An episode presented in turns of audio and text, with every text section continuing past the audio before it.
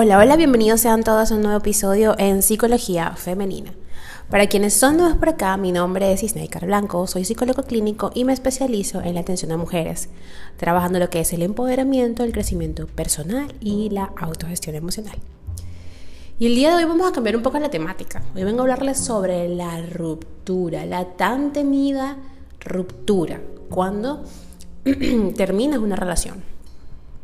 Eh, Básicamente, ¿no? La ruptura de una pareja suele representar un momento crítico en la vida de las personas que la forman. De la misma forma que no hay dos gotas de agua idénticas, tampoco hay dos parejas que lleguen al proceso de la separación de la misma forma ni transiten, transiten perdón, por este periodo de la misma manera. Dijo George Sands que nos equivocamos a menudo en el amor, a menudo herido, a menudo infeliz, pero soy yo quien vivió y no un ser ficticio creado por mi orgullo. Es que es frecuente también que previamente a este momento haya señales que indiquen que algo en la unión no funcionaba. Un proceso en el que se desencadenan o encadenan daños que no son separados de la manera adecuada y que en el que cada componente de la pareja no guarda en el eco de su silencio, o lo guarda, mejor dicho, en el eco de su silencio. O sea, comienzas a, encadenar un montón de situaciones, tus errores, los de él, los guardas y luego explotas y terminas al último diciendo todo, ¿no? Son cicatrices que arañan la ilusión y que desmotivan las acciones de cuidado mutuo que alimentan la relación de pareja. ¿Para qué voy a hacer esto si no le van a hacer eh, ilusión?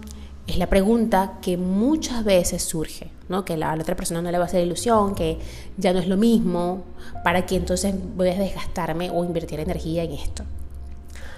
Así, aunque normalmente es una persona la que termina con este proceso, la conciencia de que se está produciendo ese deterioro en la relación de la pareja suele ser común entre, esas personas, ¿no? Entre ambos miembros. Y es precisamente esta conciencia paulatina la que a veces sirve de colchón al impacto de la separación. Perdón, hoy amanecí un poquito con tos, me disculpan.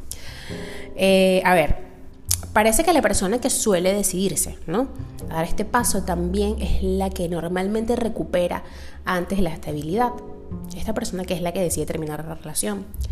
En sus sentimientos poco adaptativos, si los hay, suele predominar la sensación de fracaso porque la concepción occidental de la pareja, entre otras, se extiende como el desarrollo de un proyecto en el que se cree y en el que se realiza una inversión. Esta concepción, en su parte más radical, está cambiando, ya que muchas veces la persona acaba aprendiendo de su propia experiencia que por definición no hay nada de malo en el cambio y que lo que ha apostado en la relación puede haber sido suficiente hasta ahí y no tiene por qué significar ir más allá. Van Gogh, mi querido Van Gogh, mi incomprendido Van Gogh, dijo que es necesario haber amado después de perder el amor y luego volver a amar todavía. Tan bello, ¿no? La persona que no decide dar el paso de separarse puede añadir a este sentimiento de fracaso otros igualmente negativos. El primero quizás sea la falta de control. Aunque esa persona percibiese que no estaba siendo feliz, puede que no deje de tener presente que no ha sido ella quien ha tomado finalmente la decisión. Los seres humanos contamos con una atención selectiva y si generamos un pensamiento, es muy difícil que encontremos en nuestro entorno argumentos que lo apoyen y además que solo veamos estos. Así, somos alimentadores y alimentadoras de nuestras propias afirmaciones y si comenzamos a pensar que no controlamos lo que nos sucede, encontraremos hechos que apoyen esto. ¿O acaso no es verdad que muchas cosas de las que nos pasan dependen de la suerte? Pues imagínense solo viviendo o viendo estas y no las otras, las que sí hacemos nosotros, las que dependen de nuestra decisión.